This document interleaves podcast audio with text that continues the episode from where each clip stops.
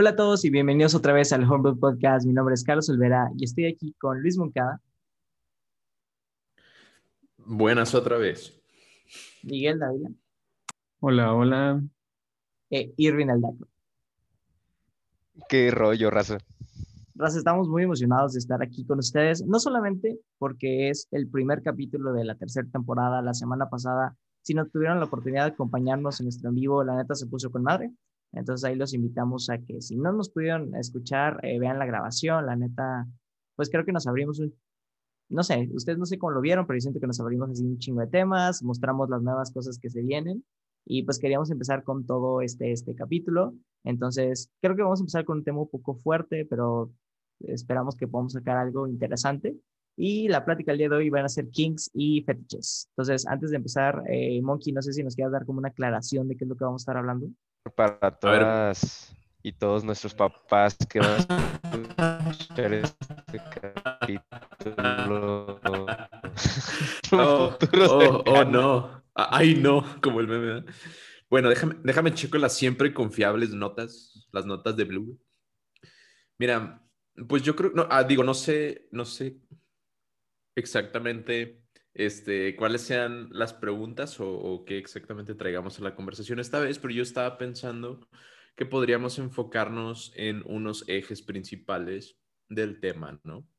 Este, no profundizando mucho porque no somos expertos, pero podemos este, tocar un poco en la psicología, un poco en lo que, bueno, aunado a la psicología, los roles y las dinámicas de poder, este, las mismas comunidades que practican esto, eh, las reglas, protocolos y costumbres que tienen estas comunidades. Eh, obviamente un preámbulo con las definiciones de, cada palabra, las textuales o las más eh, preferidas definiciones y finalizar con, pues, vaya un poquito con consentimiento y pues las leyes del país de cada quien. Obviamente, pues nosotros somos mexicanos, vamos a hablar de, digo, no, sin profundizar en, México, pero creo que eso puede ser lo, principal. Y a mí me gustaría tocar un poco también en cómo eh, las cuestiones eh, culturales, eh, geográficas y religiosas pueden tocar un poco en este tema también y, formar pues la, opinión y, y, y, la postura de la gente ante estos temas, ¿no? De nuevo, no soy antropólogo, pero pues podemos tocar un poco ahí también. Pues espero nos dé tiempo, Moki, de, de, abarcar todo esto. Pero bueno, vamos a empezar entonces, como tú dices. Brevemente, brevemente. Eh, ¿Qué es lo que ustedes han escuchado sobre este tema? ¿Qué es lo que han leído? ¿Qué es lo que se les hace más interesante? O eh, puede ser que es lo, lo, que les hace así más extraño y más... ¿Cuál es la palabra bizarro, pero en español? Bizarro. Eh, bizarro del, del francés. Extraño. Ándale, extraño. extraño. o incluso grotesco, ¿no? Entonces, Irving, cuéntanos, ¿qué, has escuchado del tema? ¿Qué he escuchado del tema? Fíjate que, bueno, ustedes saben que a mí me gustó mucho otro podcast que de una pareja de estadounidenses, eh, el de H3H3. Eh, Estos güeyes ya en varios de sus capítulos han metido así como que mini espacios o donde hablan así como que de las cosas, o sea, de los kinks y fetiches raros que, como que trae la gente de moda ahorita. Y estaba viendo, bueno, estaba escuchando un capítulo de ellos donde hablaban de uno, este, de, es que está muy raro. Eh, Es un, es un, como una rama del BDSM donde la gente, eh, el, fetiche que tiene la gente es que les emociona convertirse en cosas mundanas o cosas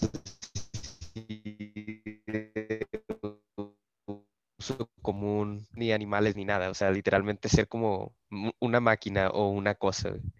Entonces, hay una persona que se llama Jeff Gord eh, en la comunidad BDSM, es muy, muy reconocido. Esta persona ya murió, pero dejó un legado porque hace cuenta que la gente, eh, gente de mucho dinero, acudía a él porque él era como el master bondage. haz de cuenta. O sea, el, el Dungeon Master, pero de- del BDSM, güey. Entonces, ese güey, este, convertía a la gente en, en máquinas para podar, en, en, ¿cómo se llaman las madres esas las que, Espérate, con las que riegas? Espérate, güey, espérate. Rociadores, pero ¿cómo que, que, que los convertía en máquinas de, de podar? Sí, güey, así que Estamos hablando de transmutación humana, güey. algo así. Brujo, No, güey. o sea, es que, por ejemplo, en los rociadores de los, de- los del jardín, eh, ya, ya le llaman sprinkler en Estados Unidos. O sea, ya- es la madrecita esa que y luego se regresa. Entonces, o sea, es muy extraño. Es que no, la verdad no sé cómo describirlo, pero bueno, este, o sea, ahí fue donde, donde dije, oh shit, o sea, hay, hay kinks que jamás pensé que existieran y, y, y me sorprendí. Fue algo así como que, oh shit. Eh, Realmente hay gente que paga porque las conviertan en ese tipo de cosas o los conviertan. Porque, digamos, va, va para los dos lados, ¿no? O sea, acuden con él tanto hombres como mujeres. Entonces, está bien curioso. Digo, eso fue así como que algo que vi que dije, holy shit. Yo creo que para mí tendría que empezar con, con- con dos. Bueno, vamos a lo primero, la- las definiciones generales, güey, y ya podemos partir de ahí. Ok, jalo. Este, en sí, cuando se habla de un kink, es, según yo leí, una práctica que genera excitación, pero no es tradicional. O sea, no es tradicional en la cultura o en el país o en el escenario en el que se realiza. Vamos, cae fuera de la norma. Es preferido, pero no es esencial. Y la segunda definición es eh, del fetiche un objeto que se, ha- se le ha designado cierto valor o cierto, eh, cierta emoción y esto causa eh, el mismo efecto, un efecto de, emoción y es absolutamente necesario en, el, en, el, en la realización del acto. Entonces, eh, esas son como la diferencia entre una palabra, palabra y otra, no son intercambiables, tengo entendido. Entonces ya a partir de ahí creo que podemos desarrollar un poquito más. No sé qué opinas, Mike Olvera. Güey, yo estuve, estuve leyendo, eh, digo, estuve investigando un poquito el tema porque no, no conocía fuera ya de, de los memes y de que lo común, ¿no? Como lo que hemos hablado de Dan Schneider y su fetiche con, con los pies y cómo los muestra en sus series de Nickelodeon.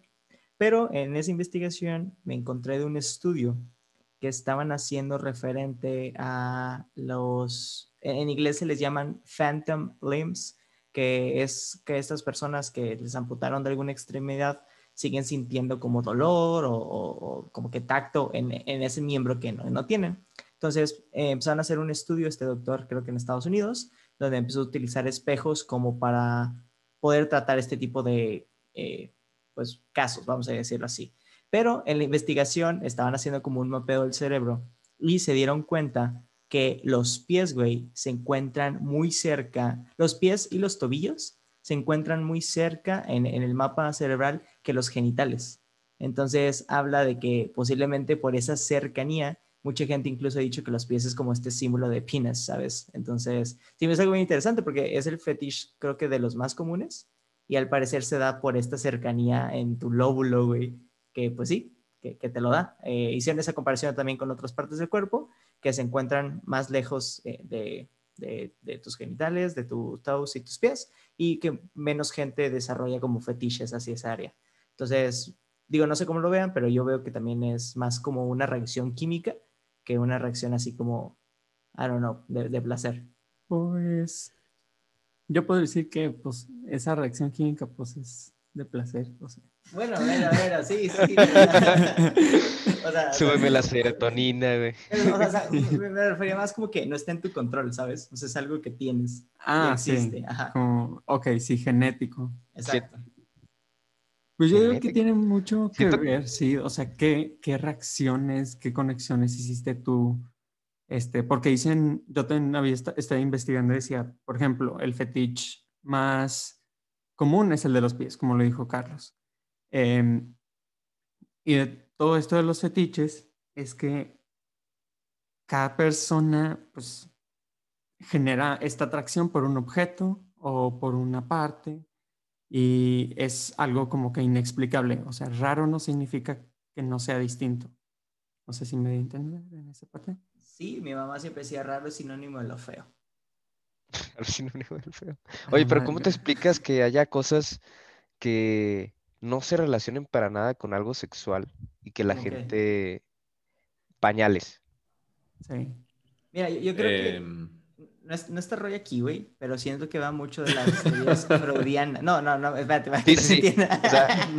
no está Roy para que salga su pinche de pañales.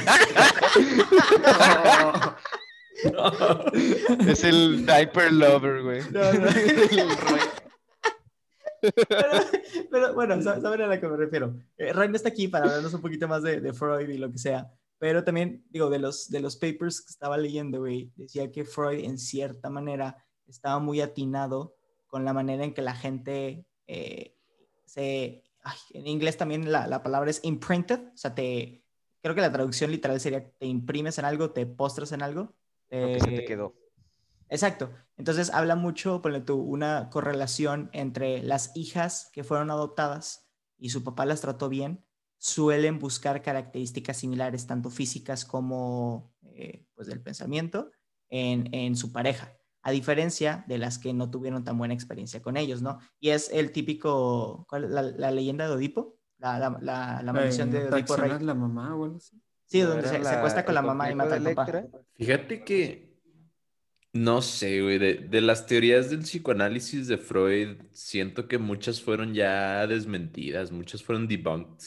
Por eso te digo que, que, no estoy seguro, pero tú, tú comentas. Pero, pero mira, te digo, me encantaría que un psicólogo nos dije, o sea, que invitar a alguien que fue un psicólogo para que nos explicara más, güey, o, o, o sexólogo también, pero un aspecto que yo sí, vaya, puedo hablar, puedo hablar sin profundizar mucho, este, a mí se me hace un aspecto importante también el, el contexto bajo el cual las personas se forman. Por ejemplo, nosotros, creo que en el caso de todos nosotros, pues México es un país católico, ¿no?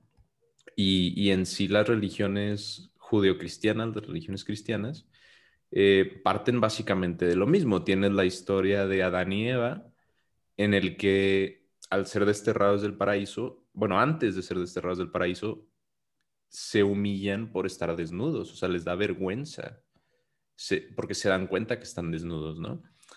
Y, y en sí, digo, para nosotros que crecimos en una escuela de este tipo, pues ciertamente el, el tener sexo sin eh, intenciones reproductivas cuenta como pecado, porque pues es, es placer y el placer es pecado, así, así tal cual nos enseñaban a nosotros.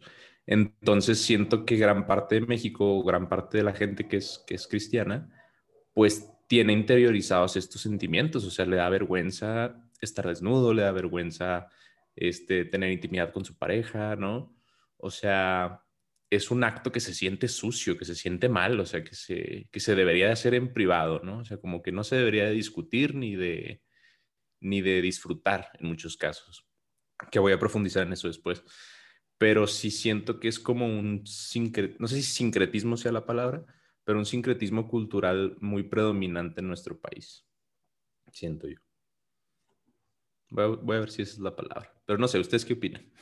O sea, sí, pero creo que me, perdí tanto. O sea, sí a todo lo que dijiste, güey, pero creo que me perdí, perdí poquito en la correlación de eso con fetiches.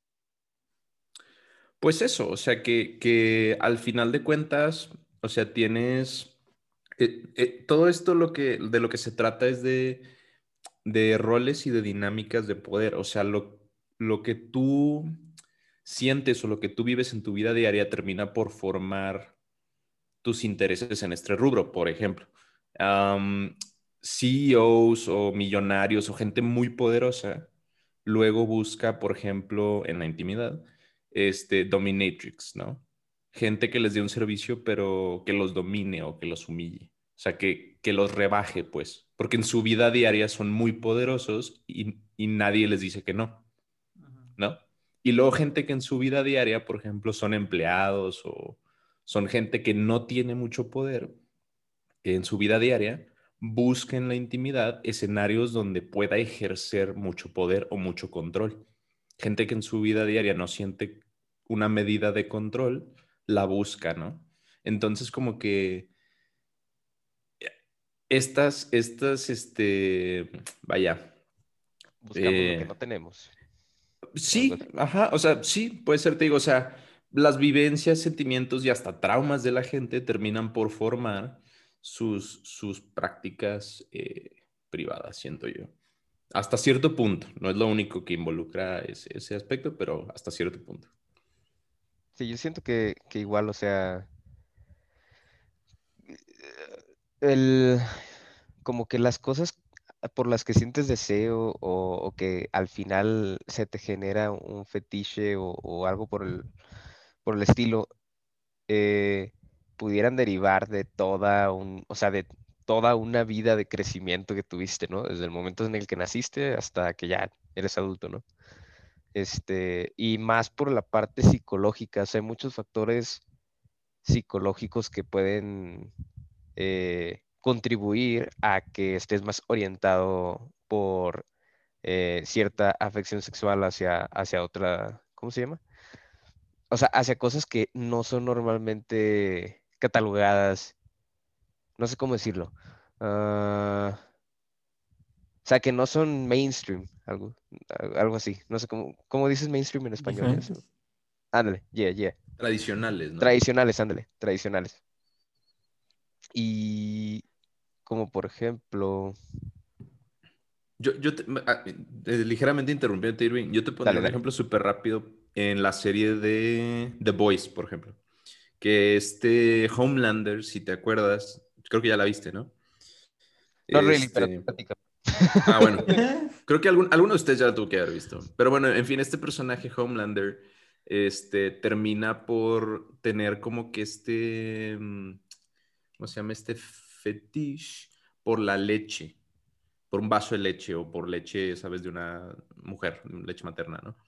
Y esto está directamente relacionado en la serie con el hecho de que él creció sin mamá y sin papá, pero a final de cuentas la ausencia de una, de una figura materna, de que fue huérfano toda su vida, como que informó este, este fetiche que tiene por, por, por este objeto, este producto, ¿no? Este... ahí está, güey, ¿no? Es teoría freudiana.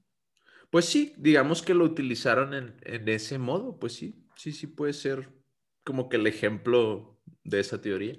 Sí, totalmente. Es que también la, gente eh, se, ¿cómo se llama? Pudiera venir de un estado psicológico del grado de que, o sea, haya pasado algo a, lo largo de, la vida que, que, te haya empujado hacia esas direcciones o por el simple hecho de ser algo que no hemos, bueno, no hemos hablado, no he escuchado a alguien que lo mencione, algo tabú, ¿no? O sea, algo que va en contra de lo que está alrededor, o sea, de, pues lo que la sociedad cataloga como normal. Eh, ok, te, voy a interrumpir, sorry. Aquí, ¿cómo podríamos andar separando qué es tabú y qué no? Como, porque como lo dijo Monkey, es un tema que ha estado tan socialmente, eh, no escondido, pero como, pues sí, ha sido un tema tabú en la sociedad durante tanto tiempo que si alguien te dice que, ah, no mames, güey, yo tengo un fetiche de, no sé, minifaldas, lo que tú digas. ¿Cómo defines si está bien o está mal? Yo, yo, daría, yo daré mi comentario, pero antes, Mike, no sé si quieras compartirnos algo. Te oigo muy callado. Sí, es o más bien no te oigo. Yo creo que en sí los fetiches no solamente nos podemos guiar por lo de la teoría freudiana de que una experiencia, una carencia de algo es lo que detonó, porque existen estudios que dicen que 50% de las personas estudiadas este, nacieron con ese fetiche y de esos otros, 23 de esos, lo, el 23% lo este, desarrollaron. Entonces, si nos vamos por la Freudian, entonces, ¿qué pasó con las 50 personas que nacieron con eso? Entonces, no solamente sea como por complacer algo, sino que puede ser algo que detonó algo, ahora sí, químicamente en el cerebro que te generó placer, pero no es porque haya sido una vivencia, tal vez. No, yo, yo no estoy yendo más por la tangente de, como que, no sé, o sea, yo no me quiero ir por la tangente donde todo lo que te causó problemas en la infancia ahorita te gusta, porque yo te puedo decir varios donde, bueno, tú a mí no me gustaba eh, que me dieran algadas para corregirme, ¿sí? Y no por esa carencia o no carencia pase eso a, a, a, que me guste, ¿sabes? Es simplemente no me agrada porque, pues, no, o sea, yo, yo siempre lo tomé como, pues, es un castigo. No entiendo a la gente que lo hace de, ah, sí, déjame disfrutar dándole una algada a alguien más. Eh, pero sirve para este tipo de ejemplos donde la gente se siente cómodo con esta vivencia.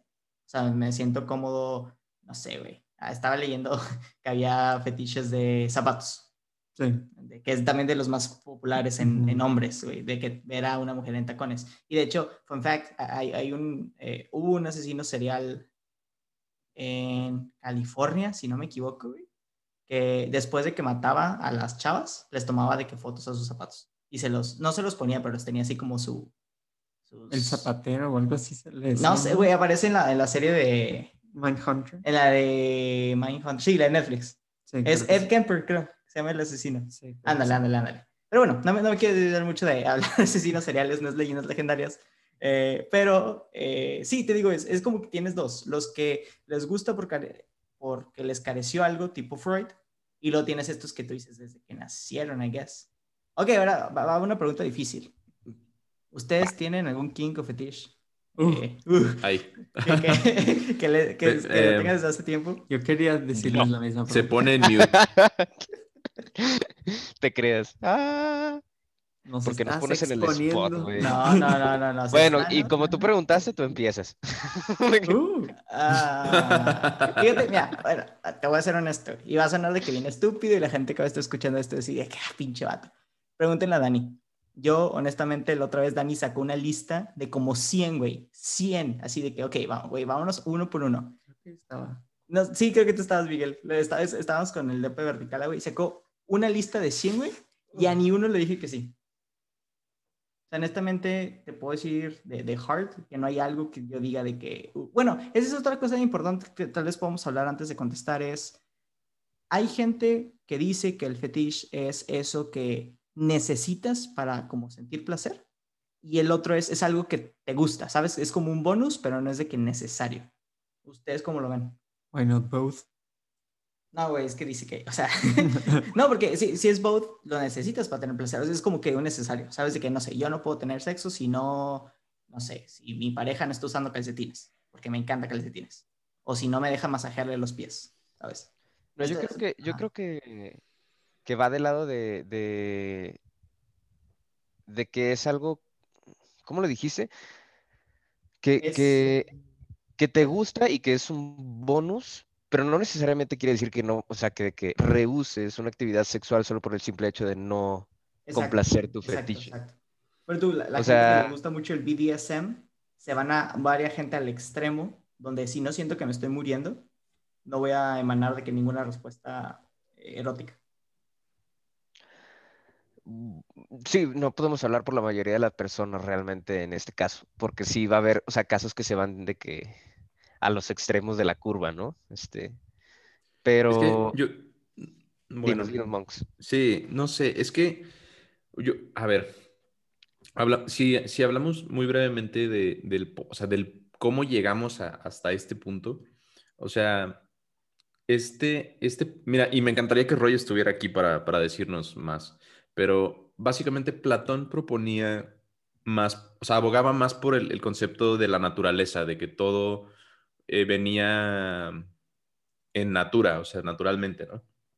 Y Aristóteles proponía más la idea de que las cosas eh, se adoptaban por estímulos externos o, por la crianza, este, este debate, ¿no? De naturaleza versus crianza.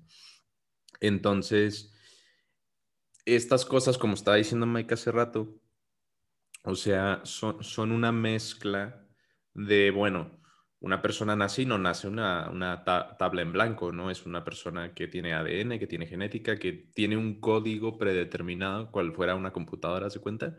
Que va a informar mucho de sus procesos este, eh, mentales, fisiológicos, etc. Pero además, eh, al momento en el que nace y desde entonces, este bebé empieza a, a absorber estímulos externos, ¿no? Las voces, música, imágenes, eh, caricias de sus padres, etcétera, etcétera. Y eso también informa su desarrollo como persona, ¿no? Su educación, etcétera.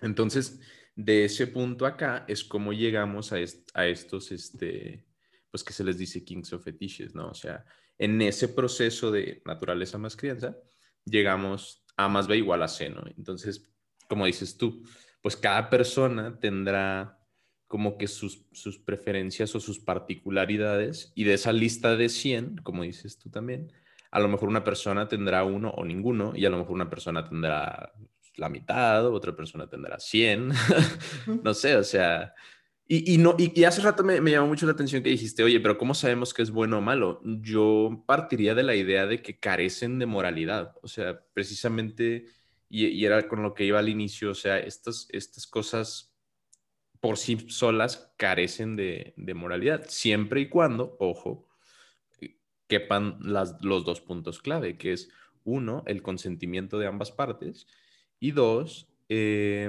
obviamente que quepa dentro de lo objetivamente bueno y lo legal en tu respectivo país. O sea, Ah, tampoco claro. estamos hablando de, de variaciones extremas, ¿no? Digo, no las voy a mencionar, pero, pero pues ya sabe todo el mundo, ¿no? O sea, Que nos cancelarían en cinco segundos. digo, ajá. Digo, no, no están ustedes para saberlo ni yo para contarlo, pero en las eh, en el mundo agrícola, o sea, la gente que se dedica a la, a la agricultura, se, se sabe que hay gente que compra animales de granja para propósitos no de granja. Entonces, Sofilia. that's, that's shit's weird, man. ¿Vieron la, You digo, no know. sé si era real o no, güey, perdón, pero no sé si vieron la noticia o, o información, lo que sea, de que la sífilis, sí, bueno, no sé si es la sífilis exactamente, pero esa eh, infección de transmisión sexual solamente existía en las llamas, de que antes de que los europeos conquistaran a, a América. Digo, no sé si era Sí, cierto. sí, o a no, ver, pero- digo, Ajá. no, no, algo que sí, bueno, eso no sé, pero algo que sí es totalmente cierto es que en ciertos países este, de Asia, ¿no? Países tropicales, no por generalizar, pero sí hay casos de burdeles que usan este, chimpancés como sexo servidoras, güey, entonces, sí, eh, sí, el mundo está jodido. Pero no, estamos hablando de cosas más, o sea, dentro, dentro de lo no tradicional, tampoco lo ilegal, ¿verdad? O sea, lo, Sí, claro. o Oye, Monkey, sea, Yo, yo, yo, yo antes de que, es que concuerdo totalmente con Monkey en lo de, o sea, que, que no carecen de moralidad, en efecto. O sea, si, si es, entras, de, o sea, mientras entres dentro del marco de lo que es legal y lo que está con, o sea, de lo que tiene consentimiento, eh, o sea, pues ya ahora sí es como que, bueno, pues cada quien tiene sus, sus gustos, ¿no? Eh, y, obviamente si tú, digamos, quieres, eh, ¿cómo le llaman? Eh, experimentar, no, poner en práctica tus, tus fetiches o tus deseos, y, y o sea, siempre y cuando involucres a, a otras personas, mientras ellos estén completamente de acuerdo, o sea, con, o sea, que tengan el consentimiento. Yo creo que es la parte más importante de lo que mencionaste, Monks. O sea, el, el consentimiento es, es, es, ¿cómo se llama? Es Clave. estrictamente necesario. sí. Oigan, yo- yo les tengo una, una follow-up question a lo que andabas diciendo, Monkey, a dos temas. El primero, andabas diciendo que estos también se daban en la etapa de crecimiento. Y también mencionaste la parte de las personas que se crean en una educación religiosa que eh, pues casi no tienen, vamos a decirlo, casi no tienen contacto con esto. Eh, vamos a irnos por la, mi primer como pregunta o, para acercarnos a ese tema es, ¿qué sucede o qué crees que suceda con la gente que, como bien tú dices, respetó las leyes de su religión, por lo tanto no tuvo ninguna relación hasta el matrimonio? Y en el matrimonio tiene como esta como liberación sexual, ¿no? Vamos a llamarlo de cierta manera, donde, eh, no sé, lo metieron a una heladería y por fin pudo probar todos los helados, entonces ya empieza a generar como favor de esos helados que antes no tenía.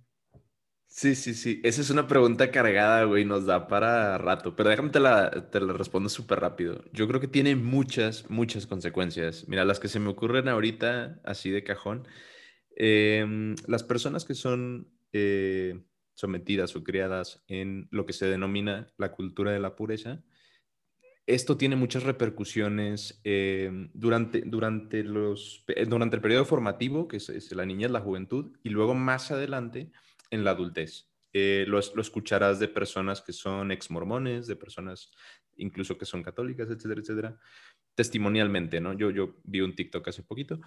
Este, básicamente es esto, o sea, número uno, como, como a la hora de recibir eh, una educación sexual que se enfoca exclusivamente en la abstención o, en su defecto, de no recibir educación alguna, el consentimiento ni siquiera es un tema que se discute y entonces no es un tema que se conoce.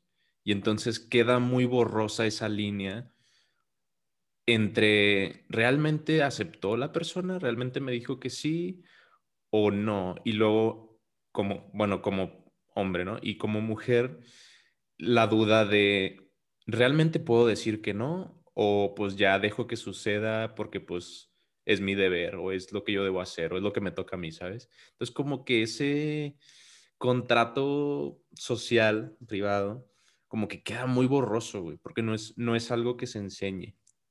Y luego lo segundo es que muchas personas em, a la hora de tener eh, relaciones, eh, no lo hacen de la mejor manera. Vaya, no me refiero, no me refiero en técnica, me refiero a que, como dices tú, llegas, llegas a un momento en el que, ah, vaya, no, no sabes qué hacer. Entonces, te puedes lastimar o puedes incomodar a la otra persona o puedes cometer errores o puedes lastimar a alguien tanto emocionalmente como físicamente. O sea, me refiero Vaya, es como si te subieras a un carro sin saber manejar y nomás le das en la carretera, güey. O sea, es como, ¿cómo esperas este, tener un buen desempeño, güey? O sea, no sé, o sea, es un mal ejemplo a lo mejor, pero... No, no, no, te, em, cachamos. Me refiero, sí, o sea, ¿cómo ponerlo en palabras? Este... O sea, es que no es el hecho de que, de que lo tengas que practicar de antemano, sino que de plano no tenemos educación de esto. exacto, exacto. Ah, y a eso iba, a eso iba con mi, con mi conclusión. jamás nos han educado al punto de que, o sea, ni siquiera lo más básico, de cosas que... Exacto, exacto. Y a, y a eso iba, ¿no? Con, con, lo último. Esto afecta también, o sea, ya, ya principalmente a la mujer. Muchas mujeres, este, en sus noviazgos o ya casadas, eh, viven unas vidas sexualmente frustradas, porque como no se enseña eh, una educación sexual con un enfoque en el placer y sobre todo en el placer femenino, muchas eh, mujeres, tengo entendido por lo que he investigado, que no disfrutan estos momentos con sus parejas, no, no arriban al orgasmo, no lo disfrutan, incluso a veces algunas sufren o les duele y sienten que no pueden decir nada o no, o no sabemos comunicarnos, ambas partes, entonces vuelvo a lo mismo, es una etapa que incluso ya en el matrimonio no se vive plenamente por estas barreras eh, socioculturales o religiosas o lo como las quieran llamar, y terminan con mucha frustración y mucha impotencia, ¿no? Y por eso mucha gente ya en la adultez, ya en una edad avanzada, busca estas, este, eh, sexólogas o estas este, personas como la mamá de Otis en Sex Education, este, que se dedican a como que puentear esas este, eh, carencias entre las parejas, ¿no? Para que vivan vidas como más plenas y, y brinquen esa valla, ¿no? Yo creo que todo yace en que no podemos como medir el placer de las personas. En el sentido, por ejemplo, es es como, pues, a final de cuentas es una emoción. Eh, el placer, al igual que sentir amor por alguien, pero no puedes tú como poner en una escala o algo de que cómo se mide el placer, qué es el placer para cada persona, porque es algo subjetivo. Entonces, eso es lo que deben empezar como a enseñar a las, a, pues sí, a los niños en los diferentes países que Realmente el placer no tiene que ser visto de una manera este, pues, mala, que es algo que todos tenemos y que no tiene repercusiones el querer sentir algo. De hecho, es, es como una libertad de cada persona. Sí, te ponen como en una posición, diría yo, tipo de jaque mate, donde, o sea, el chiquito es, o sea, el chiquito no te dice nada, güey. O sea, cómo salen los bebés, o ignoras la pregunta, o que la cigüeña, o que Dios te los manda, lo que tú quieras. Luego llega la etapa obligatoria casi casi, que aquí para México, para muchos, es quinto de primaria. Tienes entre 10 y 11 años aproximadamente, si no me equivoco. Y eh, hay, hay, de dos vertientes. La primera es que te eduquen tus papás, que creo que en, el promedio no, o sea, saben lo mismo que a ellos les dijeron y lo poco que han agarrado de experiencia por ese miedo a experimentar cosas nuevas. Entonces, básicamente funciona A, B igual a C, casi casi. Si quieres tener un hijo, necesitas A, mamá, B, papá, igual a tú. Y casi que muera la conversación. Y el segundo es contratar a alguien externo, pero también lo hace como que un poquito complicado, ¿no? Porque tampoco tienes ahí la confianza para alguien externo aventar de todas tus preguntas. Entonces, ¿cuál es tu tercera opción? Investigar por ti mismo. El problema es que como no está bien regulado por el gobierno y el Internet sabemos que es un caos por todos lados, te puedes ir educando en las cosas incorrectas. Entonces te enseñan que tener fetiches y kinks es malo, cuando realmente, como dijimos, es algo amoral, es algo simplemente que sientes y mientras no estés perjudicando a alguien no lo tienes. Y luego tienes, eh, yo creo que un ejemplo también que podemos usar de la cultura pop es la escena de esta eh, con este Drogon en Game of Thrones, donde cuando la vende ah, para hacerla a su esposa y así, al inicio sus relaciones la, lastiman mucho y después de que tiene esta conversación con una eh, sirvienta eh, o una esclava, ni siquiera sé quién era, o sea, las que les ayudan ahí a, bañarse y la mamada, le dicen, no, güey, o sea, tú también lo tienes que disfrutar y así. Y en la siguiente escena, cuando llega con el drogo, dicen, no, güey, espérate, eh, vamos a intentar esto nuevo, algo nuevo y a ambos les gusta. Entonces, Drogo aprende que no necesita ser como que este alfa donde nomás y, termino yo y se acaba, sino que también puede tener un poquito más de placer si se comparte la, la situación, la acción. Qué, qué, bueno que tocaste en ese punto porque puedo expandir en lo que estaba diciendo anteriormente, ya encontré las palabras. Este, otro de los problemas más graves aquí en, en, el tipo de educación que se da en este país es de que, vaya, como, como hombres muchas veces, este, en general, la mayoría quiero decir yo, no sabemos exactamente cómo funcionan, eh, vaya, voy a decir las palabras a secas porque aquí pues no nos andamos dando vueltas, ¿verdad? Los genitales de las mujeres. Entonces no sabemos de anatomía, no sabemos nada de eso, o sea, este, es vergonzoso la neta. Este, pero igual he escuchado muchas historias, por ejemplo, de mujeres incluso, que no saben estas cosas, o sea, no saben este, cómo, cómo funciona lo del periodo, no saben eh, cosas así, o sea, cosas que una persona debería de saber de su propio cuerpo y no es culpa de ella, sino que simplemente, pues vuelvo a lo mismo, es el tipo de educación que estas cosas no se hablan y estos temas no se tocan, entonces las mujeres sufren en silencio y en la ignorancia de estas cosas, no por su propia culpa, ¿verdad? Y, esto por lo mismo de la, de las, del reforzar sentimientos de humillación y de vergüenza, muchas veces eh, niñas o incluso niños pequeños luego no reportan casos de abuso, por ejemplo, porque sienten que hicieron algo mal. O sea, les da pena, les da vergüenza, ¿no? Haber sido abusados. Entonces no lo, no lo dicen a sus papás o a sus profesores o así entonces se terminan como que quedando callados por lo mismo de que es visto como algo malo. Entonces, como que todas estas, em, el, satanizar o el asociar sentimientos negativos con estos temas termina perjudicando a, niños, a mujeres, a, matrimonios, o sea, termina las, las reverberaciones son muy grandes, o sea, pero pues es el puritanismo en su máxima expresión el otro tema que iba a decir, ya hablamos un poquito de la parte eh, como experiencia personal y de educación, ¿no? Pero ahora, eh, en, un mundo actualizado, o sea, ahorita como personas sexualmente activas o pensando en volverse sexualmente activas en los próximos años, ¿qué serían como estos deal breakers, situaciones que intentarías como evitar para no arruinar un poquito tu, experiencia? Yo creo que tienes que tener mucha comunicación con tu pareja, ser directo.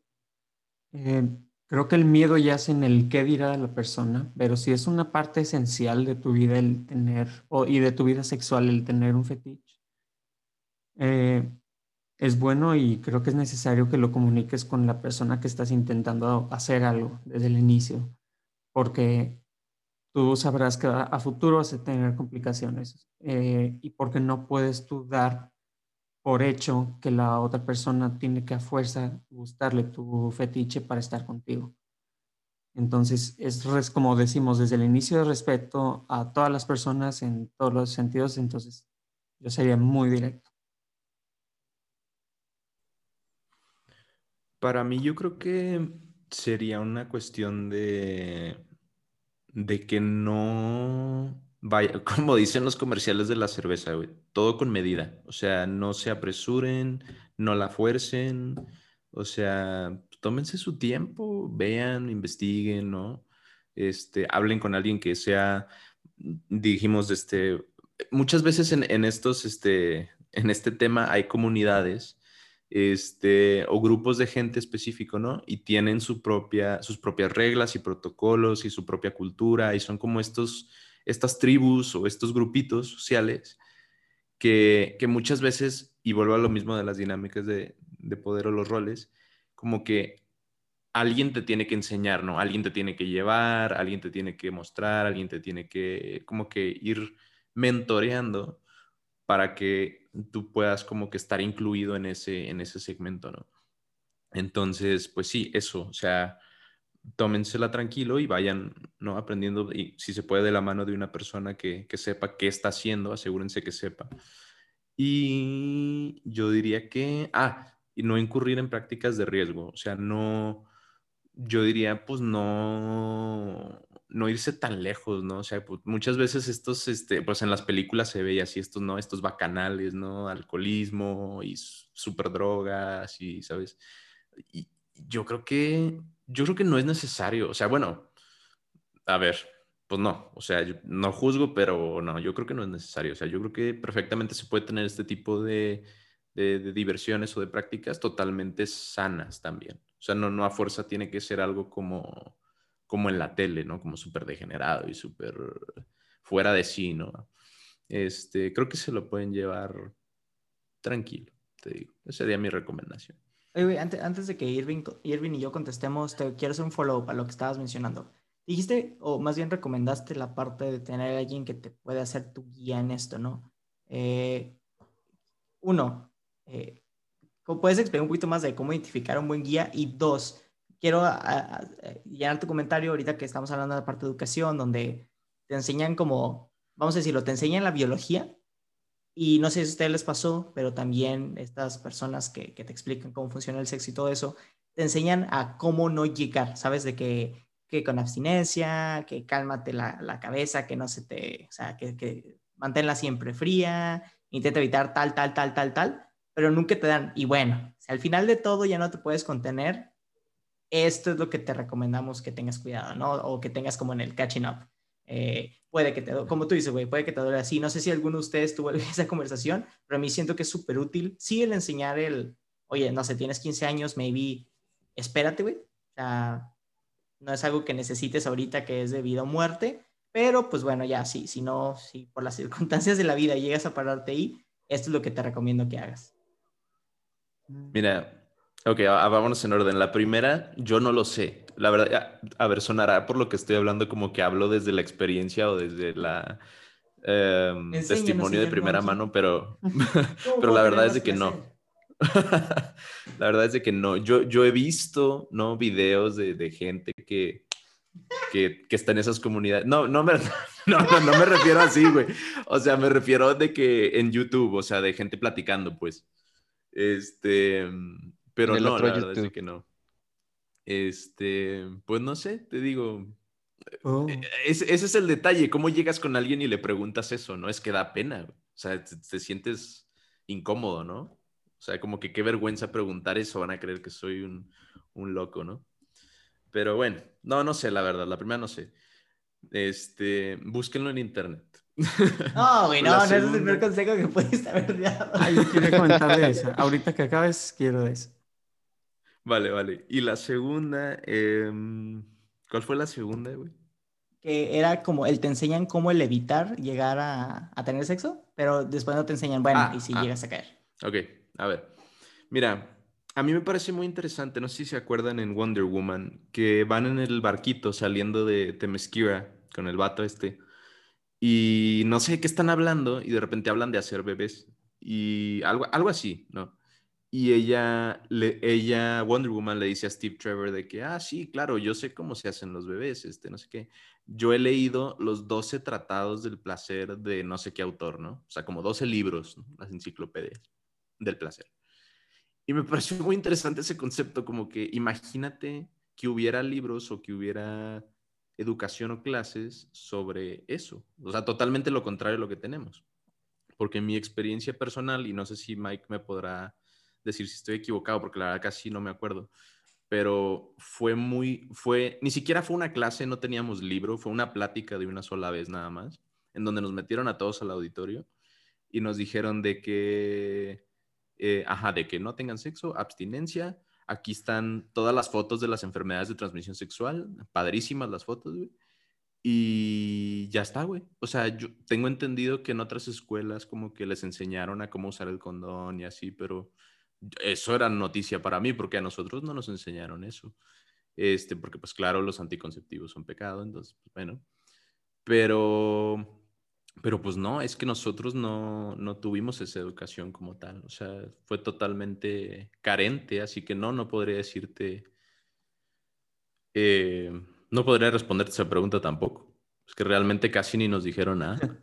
Nomás de que les va, a les va a dar gonorrea y se van a morir. Yo lo que puedo decir es que sí, o sea, lo que dijo Luis está bien, pero yo sí me acuerdo que sí nos dijeron que era también para dar placer a la otra persona, aunque porque los que nos dieron la plática no eran del colegio, eran como exteriores, hasta tuvieron que, Pero hablar- eso sí es cierto. que sí, sí, hablar sí. como un externo para que nos diera la plática, ¿me entiendes? Porque las monjitas no podían. Tal vez sí, sí, por eso. Pero a lo que quería responder yo de la primera pregunta de que a quién acudir o con quién depositar ese tipo de confianza, pues como es, siento que como todo esto es muy psicológico sobre qué te da placer o no, es realmente, pues está ligado un poco a eh, psicología. Entonces, no, bueno, está totalmente enfocado en psicología y eh, los sexólogos, creo que yo es como una rama que se dedica a todos los procesos que suceden en tu mente relacionados al placer, a entenderlos, a querer, a interpretarlos, porque es algo que no podemos ver. Y también estaba yo viendo una serie en Netflix que se llama Bonding. Es una serie de comedia, pero trata todo esto sobre fetiches. Y la serie ronda en estos dos personajes principales, una chava y un chavo. Este, el chavo es gay, la chava es, es este, heterosexual. Y este, ella es una dominatrix y contrata a este chavo como para ayudarle en sus trabajos. Entonces, toma mucho, o sea, temas así de todo esto, de los fetiches. Es como que tienes tú que llegar a comprender a la persona para ser una, porque al final ella quiere ser una dungeon master.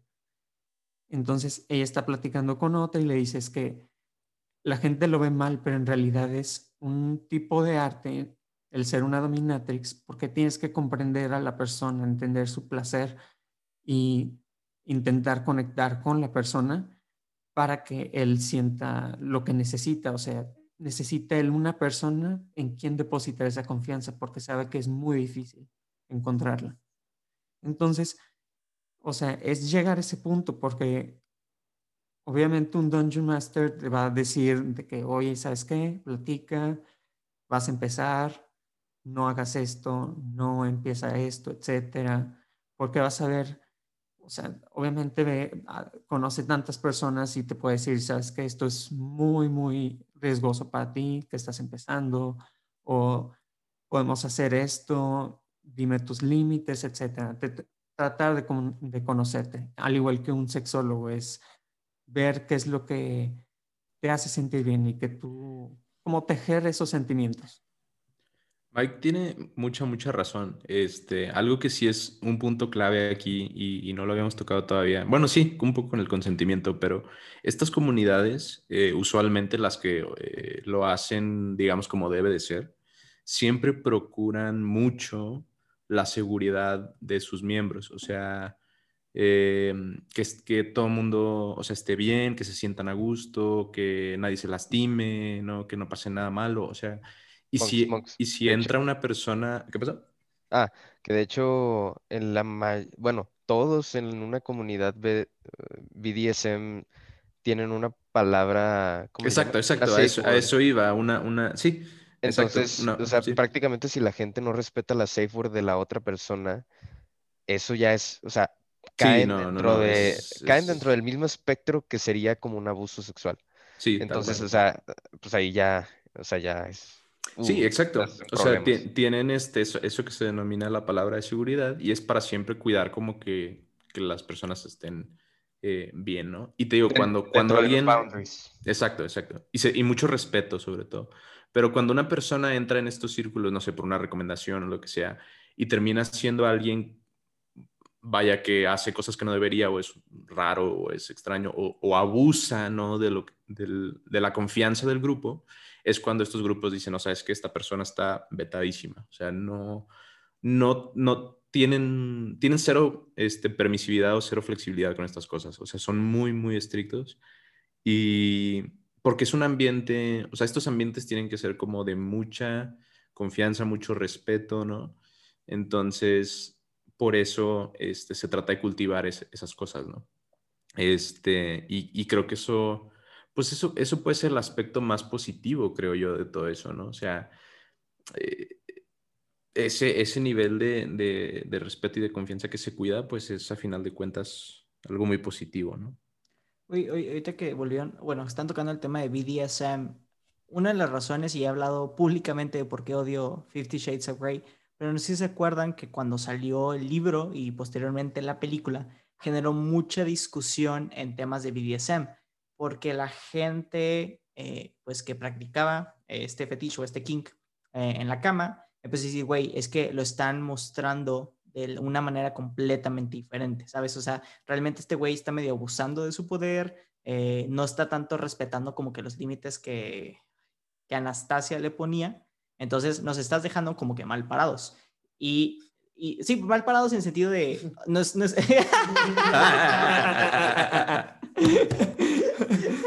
bueno, de ambas maneras, ¿no? Nos estás haciendo quedar mal. Literalmente. ¿Cómo nos vemos? Y del otro lado lo estás haciendo ver como que el BDSM está tranquilo, está medio vanilla, porque no dejó de ser como una película. Entonces, como también mezcló un poquito los conceptos. Es como el porn. Ya, si tú te educas en educación sexual simplemente viendo porn, estás de que súper transvergizada tu, tu, visión de lo que realmente es y vas a cometer ah. muchos errores y, pues incluso puede llegar a ser peligroso. Sí, exacto. Y, justo y justo, yo creo que esa es una buena nota con la que quiero terminar mi rant de hoy. Gracias. Eso es lo más fundamental. O sea, si, si, si las escuelas y si las familias no están, no están o no estamos educando a los jóvenes en estas cosas, la van a aprender de otros lados. ¿Y de dónde lo aprende la mayoría? Pues de Internet, ¿no? Y eh, el tema de la pornografía es un tema muy caliente, literal el chiste por intended, de manera que, que lo que se ve en pantalla usualmente es muy violento. O sea, si tú te fijas, son sí, relaciones muy violentas en las que se ejerce una dominación total o un, hasta cierto punto hay abuso de la otra persona porque en esos videos no hay, no hay ese ambiente de confianza y de respeto y de intimidad y de amor. O sea, solamente vemos a un vato haciendo como, como taladro industrial, güey. Y ya está, güey. Y eso es lo que ven todos cuando, cuando son niños y así aprendemos, güey. Y lo queremos replicar eso en la vida real. Y es que no se puede, o sea, eso es...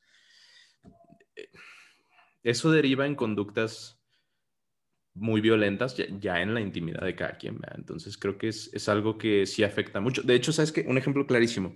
Me parece que fue Finlandia quien el gobierno hizo unos videos de educación sexual y los posteó en la página porno más popular de ese país. No sé si, era pues una de las más populares del mundo, me queda claro, pero vaya, lo que querían era alcanzar a los jóvenes donde estaban y mostrarles material que no fuera tan violento. Y creo que a mí esa iniciativa me parece muy buena. Me, suena muy similar, Monkey, a la iniciativa que tuvo Países Bajos, donde sacó un canal de YouTube de gente joven que probaba drogas. O sea, de, marihuana. ¿Cómo se llama? Drugslab. Ah, de Drugslab. Donde probaban marihuana y LSD, y todo, todo, todo, todo. Y te enseñaban los efectos. Y era una manera como propositiva de donde, o sea, no, no te estamos diciendo que, o sea, la recomendación es que, pues no lo hagas. Pero si lo vas a hacer, esto es lo que va a pasar. Exacto, y esto es lo que tienes que hacer. Exacto. Y pone tú, me, acuerdo un chorro cuando Miguel o Dani me, me, puso eso por primera vez, nos puso un capítulo, creo que era de hongos o LSD, no sé. El punto era alucinógenos, güey. Y no solamente enseñaban a esta persona, sino enseñaban como este, ¿cómo les dicen? El trip sitter. El trip sitter, ajá, tu, tu, el que güey que te cuida, que está sobrio mientras tú estás en el trip. Y llega un momento en el vato sí se maltripea pero esta persona ya está como preparada para relajarlo, entonces es como que la verdad y dice, no, no, todo está tranquilo, acuérdate de pensar en tanta, ta, y lo saca el mal trip. Entonces también ayuda a la gente de, oye, pues vamos tú y yo, vamos a hacerlo, tú lo haces, yo te cuido, y luego viceversa, yo lo hago y luego tú me cuidas, y ya como que quitas mucho como ese estigma de, uh, vamos a hacerlo porque está prohibido, ¿no? Y, y yo creo que si se hablara, como tú dices, Monkey, una educación más sentido donde, güey, está con madre esto, pero está tan con madre que vamos a cuidarnos y vamos a aprender, sí, vamos a aprender de, de los, los, negativos, cómo son las transmisiones, cómo son los embarazos prematuros, cómo son tal, tal, tal, tal y tal, para que ahora tú, con toda esta información, que sepas que es, entre comillas, legal, pues ya lo piensas dos veces. O sea, el, el alcohol, ponle tú, la, la, fascinación de que los güeyes de 15 años se lo quieran andar tomando es porque no lo conozco. Pero claro, claro. Ahorita, güey, o sea, tú dime, Carlos, ¿se te antoja ahorita de que tomar tequila? Y te voy a decir, no, güey, qué hueva es de que... Exactamente. Y es que, y es que es eso, güey. Prohibir algo nunca le hizo bien a nadie, güey, porque al prohibirlo lo haces atractivo, güey. Es, es que tú no puedes hacer esto, güey. Y entonces la mente joven, güey, el cerebro idiota, güey, dice, yo, yo quiero hacer eso, güey. Yo quiero hacer eso porque está, está prohibido, güey. Entonces me llama más la atención, güey, porque el ingrediente secreto es el crimen, güey. Es emocionante, güey. ¿Sabes? Como que no siempre, pues claro que sí, porque, a ver, cuando eres... Pues, entonces, a fuerza, tú estás diciendo que a fuerza todas las personas que no, no algo, entonces, pues por eso, güey, no puede ser siempre que te guíes por... No, pero creo que... no, pero es, es tratar de crecer más rápido, güey. O sea, cuando tienes 15 años quieres, quieres tomarte todo el alcohol del mundo y quieres hacer todo, ¿sabes? Porque quieres como que ser grande y no te das cuenta que tienes todo el tiempo del mundo para ser grande. Y, mira, velo desde algo también muy sencillo, Mike. Yo lo hacía, y no sé si ustedes lo hacían. Cuando hacía frío, mucha gente de mi salón agarraba un, una hoja de papel, güey, la cortaba, hacía tipo un rollito de papel, hacía como que fumaba y luego soltaba pues la condensación de, de tu aire caliente con el ah, frío, ¿no? Entonces, sí, pone tú, yo, los, yo lo hice y nomás por, era por el hecho de, ah, entre comillas, estoy fumando, ¿verdad? Claro que no es algo que agarré en años posteriores, pero en su momento, pues obviamente te quieres ver así como, uh, me dicen que el cigarro es malo, sí, ahora voy a, entre comillas, estar fumando. O cuando te sirven de que el agua de Jamaica, de que, uh, es vino, ¿sabes? O sea, desde chiquito lo estás haciendo mm. y hay gente que cuando tiene más acceso a ello lo hace. Hay gente que te digo que se espera, pero también es el tema de conversaciones que se tienen. Mis papás, ponen tú, la conversación con el alcohol jamás fue así como, es malo, digo, yo veía a mi papá tomar cerveza y a mi mamá le encantaba el vino y nunca, digo, no recuerdo que la conversación haya sido como, es malo, es malo, es malo. Simplemente, güey, si te lo tomas ahorita, te vas a joder de que el riñón, el hígado, espérate que madure para que lo puedas tener. Y mis papás nunca tuvieron ese problema mío de yo llegando bien borracho a la casa,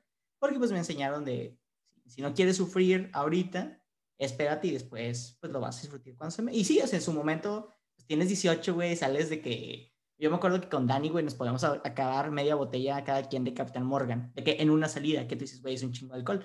Y sí, o sea, puede ser, pero entre que bailes así se va pasando la noche. Y ahorita ya, o sea, ya, ya tuviste como tu etapa fiestera, vamos a decirlo así. Ya, ya probaste todo lo que tienes que probar, ya te pusiste tan crudo que las veces que tienes que probar, que llegas a un punto medio y dices, it's enough. Lo mismo pasa, y he leído mucho, ponle tú en Reddit, estas conversaciones o estos threads que tienen las parejas de cómo ha sido vivir con tu pareja. Y que no mames, güey, el primer mes de que cogíamos de lunes a domingo, de que tres veces al día, y ahorita pues ya le bajamos, porque también después de tanto tiempo, como que ya te sacias, vamos a decir, y luego ya, pues ya te lo llevas más tranquilo, ya se van quitando como esos estigmas que, que vas, vas creando y que tienes. Quedamos anonadados. Pendejo. De que igual con tu speech. Speech Ahí se quedó. No, pero digo, es eso, y creo que lo mismo pasaría con los fetiches. O sea, si los llegas a desarrollar o si, si te llegas a encontrar una pareja. Mira, yo lo veo y, y hace poquito me topé con una ex compañera mía del TEC que se ha vuelto medio escritora y creo que trabaja, no, no me importa, güey. Pero tuitea mucho el sol. Bueno, o sea, no, no es que no me importe qué es lo que hace, pero ahorita, o sea, no, sí, X. El punto es, güey, que escribió y participó en un podcast bien interesante hablando del poliamor. Y, hablaba también un poquito del engaño y de cómo mucha gente puede pensar que el tener más de una relación amorosa es algo como ah, está mal o, te vas a perder o estás engañando como el original, pero ella la ve más en el sentido de que es que puedes, o sea, digo, obviamente depende de cada persona, ¿no? Pero el poliamor no se aleja mucho de la idea de couple con couple. Aquí simplemente era entender que el humano no es como algo tan cuadrado, sino es, es una persona que le gusta curiosear y le gusta como relacionarse y puede encontrar estas conexiones con diferentes personas. Y nos pasa a nosotros mismos a través de la, de la historia, güey. Tienes tu primer novia, tu primer pareja, y dices, no mames, es el amor de mi vida. Y luego pasa lo que tenga que pasar, cortan y te conoces a alguien más y dices, ah, no mames, este es el amor de mi vida. Entonces, o sea, tú realmente durante la vida tienes muchos amores de la vida, no existe como el one and only. Eh, mucha gente se queda con, pues, obviamente, con la última persona que conoció, pero pues no le quita el hecho de que puedes conocer a más en el proceso y si, ha, si, entablas una buena eh, conversación con tu couple, con tu partner, puedes extender como esta relación poliamorosa.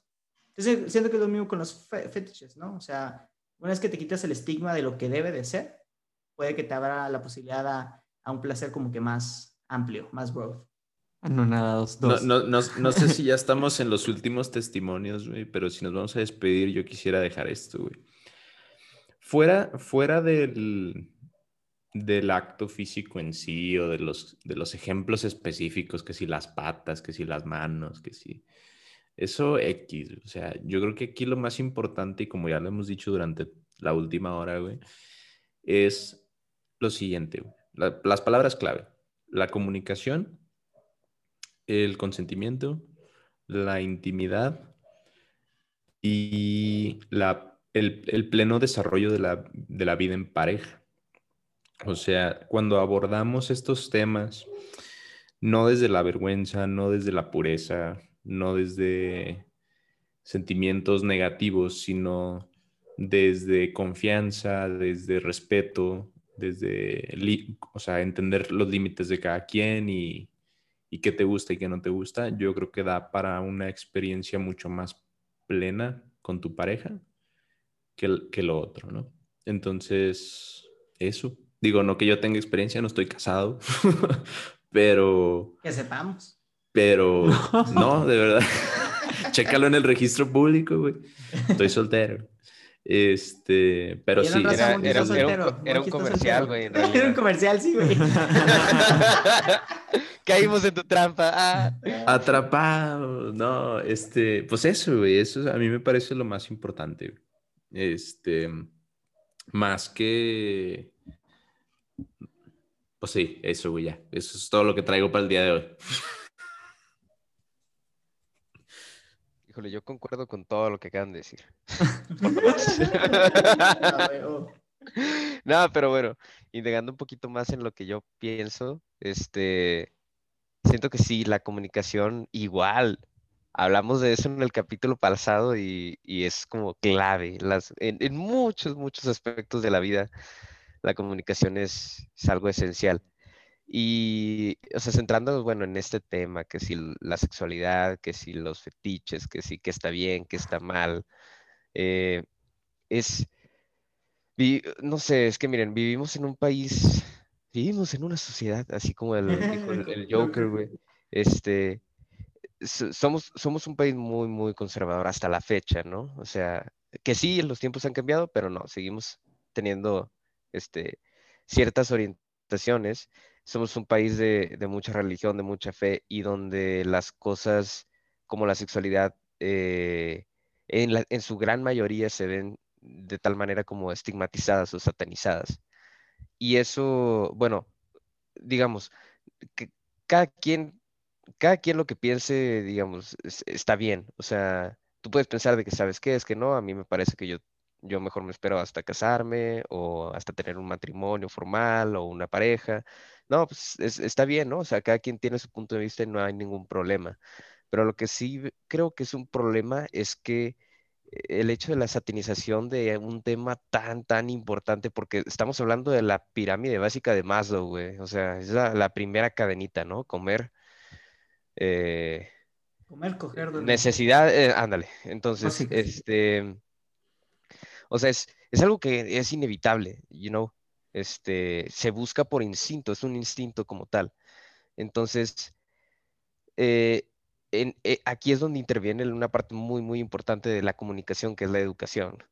Y, siento que en efecto, o sea, nosotros buscamos la manera de educarnos de alguna, o sea, de alguna manera, porque si bien no es a través de la escuela, ok, eh, la escuela te falló para eso. Eh, tal vez los papás, ok, también te fallaron para eso.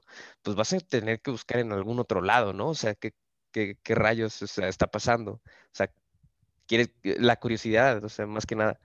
Entonces, este, es, como, bueno, aquí también, digamos, la escuela, pues es un tema por aparte, punto y aparte, sí, sí, sí, sí ha venido cambiando a lo largo. Yo creo que más importante es también, digo, en un futuro nosotros, ahorita, pues, you know, ninguno de nosotros tenemos hijos y la madre, pero siento yo que, que sepamos, que ande por ahí el, el chamaco de Monkey escondido. ¿Cómo era? Shoot the baby. Chiqui baby. Chiqui baby. Pero, pero. Pero espérate, sí, antes de que sigas, creo que estoy totalmente de acuerdo. Creo que ahí también un punto importante es partir desde. Mm, ay, desde, desde la. Bien, no se me fue la palabra. Desde el conocimiento partir desde el conocimiento y no desde el desconocimiento o la ignorancia, porque te digo, si te presentas el primer día y no sabes nada, pues ya perdiste, güey, o sea. Es que simplemente ver, las dos caras de la moneda. O sea, sabemos muy bien, sí, que esto, o sea, no sé, por fe está mal que lo hagas y no, te tienes que esperar y así. E, eso no va a impedir que la gente no vea el otro lado de la moneda, dude. O sea, eh, es, como lo acabamos de ver, o sea, la gente está inclinada a las cosas que usualmente son prohibidas o que, no pueden tener en ese momento que desearían tener. Entonces, eh, eh, para, ello es, lo importante de lo que es la educación, porque no, no es como el simple hecho de hacernos la vista ciega y decir, ¿sabes qué? Esto no existe, entonces, este, pero no, en realidad sí existe. Entonces, siento que nosotros eh, o sea, por el lado de parental, eh, tenemos una responsabilidad muy grande en, un futuro, no estoy hablando de ahorita, pero en un futuro con nuestros hijos para educarlos eh, de una manera amena y decirles las cosas que no les van a decir en una escuela o en una comunidad como tal. O sea, porque si nosotros no les enseñamos cómo son las situaciones en la vida real, el mundo se los va a enseñar, güey. Exacto. Y el mundo no, va a perdonar, güey. Sí, sí, sí, exactamente, güey. Es que es, tienes toda la razón. Y, esa es una frase que a mí me gusta que dice, bueno, no es una frase, pero es una, idea. Cuando, cuando tú le retienes la información a alguien, cuando tú no, no le muestras las cosas como son, no lo estás ayudando, güey. Lo estás dejando desprotegido ante la realidad de lo que hay allá afuera. Claro. O sea, estás viviendo una ficción en la que tú crees que lo estás protegiendo cuando en realidad lo estás dejando ignorante o desprotegido ante una situación que se puede presentar y no vas a saber qué hacer. Exacto, entonces vas a ver, digo, volviendo al tema, por ejemplo, de los fetiches. Yo pienso, yo pienso que todo mundo tiene fetiches, güey, todos, pero algunos lo podemos saciar de una manera más, digamos, rápida que otras personas. O sea, por ejemplo, hay mucha gente que a través de la pornografía, o sea, ya es como que, ah, ya, vi porno y vi lo que a mí me gustó y ya con eso sacié mi fetiche, güey. O sea, no, no lo tienes que poner en práctica como tal tú. O sea...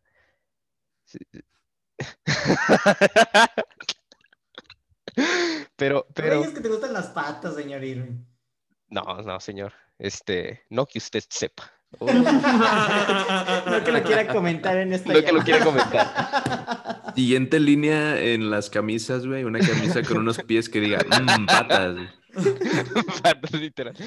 Pero, pero, o sea, ahora sí la gente que, digamos, o sea, si tú lo quieres, si tú lo quieres llevar a un nivel en el que sabes que sí lo quiero poner en práctica, quiero ser una persona activa en esta, en este deseo en específico, eh, y no, o sea, es como que empiezas igual, o sea, como, como en la ignorancia, ¿no? Sin saber nada.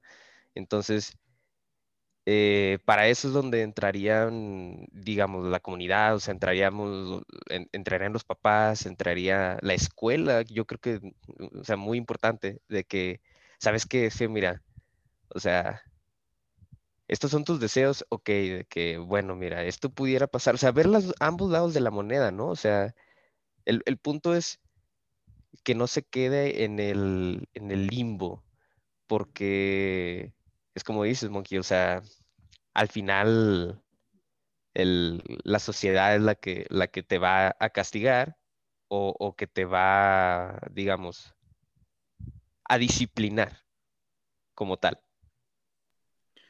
Sí, yo perdóname, antes, antes, de que, antes de que digas algo, perdóname porque... porque... que no me importa lo que digas. no, no, no, no. Entonces, en mi caso, no, no sé. Este... No, perdón, es que, con lo que dice Irving, güey, creo que es súper importante lo que dijo de respetar las decisiones de cada quien. O sea, si una persona decide iniciar su vida sexual a una edad en la juventud, pues es válido. Y si una persona decide esperar al matrimonio, también es válido. O sea, el chiste aquí es el respeto a las, a las decisiones personales de cada quien. Y siendo redundante, vuelvo a lo mismo, aún si deciden esperar, creo que es súper importante informarse. ¿no? No llegas a los Olímpicos sin entrenar. Ya se aplican las de. Pónganse a entrenar, dijo Monkey. este podcast. Si no, no van a ganar el oro, güey. Oh. Yo quería decirles, ahora sí. Sin interrupciones. Sin interrupciones. Es que realmente es como que. ah, chingado. No te creas, Mike. Es literalmente whatever rose your boat. O sea, y Em, citando a Benito Juárez, el respeto al derecho ajeno es la paz. Realmente, sí, como englobando todo lo que dijeron, es este, pues, ver con quién sí puedes, con quién no puedes, este, tener un cierto eh, conocimiento o confianza con la otra persona. Eh, y sé que no es algo fácil, pero es algo que, pues, si no te lo dieron de educación al inicio, es algo que, pues, la única manera que la, la persona puede hacer es empezando por investigar, empezar a experimentar. Eh, claro que debemos nosotros como sociedad como que impulsar a que tengan una curiosidad, a que les importen este tipo de cosas en el sentido de que ellos pueden experimentar su sexualidad, su placer, sin sentir algún prejuicio y es de la manera más segura, este, íntegra para la persona. es buscar ese equilibrio de placer y seguridad para todos. Muy bien, Miguel. Bien dicho. Bien dicho, bicho, diría pena de Hércules. Eh, Raza, se nos está acabando el tiempo. Sé que todavía podríamos como exprimirle más, pero también nos gustaría tener otra sesión eh, con... con... ¿Qué dijiste, güey? No. No, no. ¿O qué dije? ¿Dije algo malo? No sé, güey. Creo que solo fui yo, güey, pero... Eso sonó medio sas. Bueno, ah, ya te entendí. No, no, no, no. O sea, me refiero a que podemos tener una opinión externa también de, de, como el de relaciones, ¿no? O sea, les debemos ahí el capítulo de, de donde ahora eh, chavas pueden contar como su versión de la historia. Creo que este también está interesante para escuchar la versión de la historia del otro lado. Eh, y también para pedirles a la gente que nos está escuchando que estamos armando un capítulo muy chido en torno al tema de OnlyFans, pero sí nos gustaría tener a alguien que, pues, OnlyFans o Patreon, que son estas plataformas que salieron en los últimos años con el objetivo, objetivo de vender contenido extra eh, mediante una suscripción.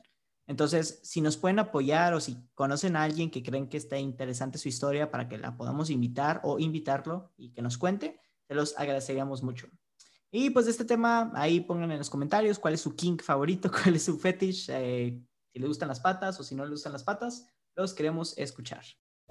Esto es todo por hoy. Muchas gracias por escucharnos. Si les gustó el episodio, no olviden compartirlo con sus amigos y dejarnos una reseña en Apple Podcast para ayudar a crear una comunidad más grande.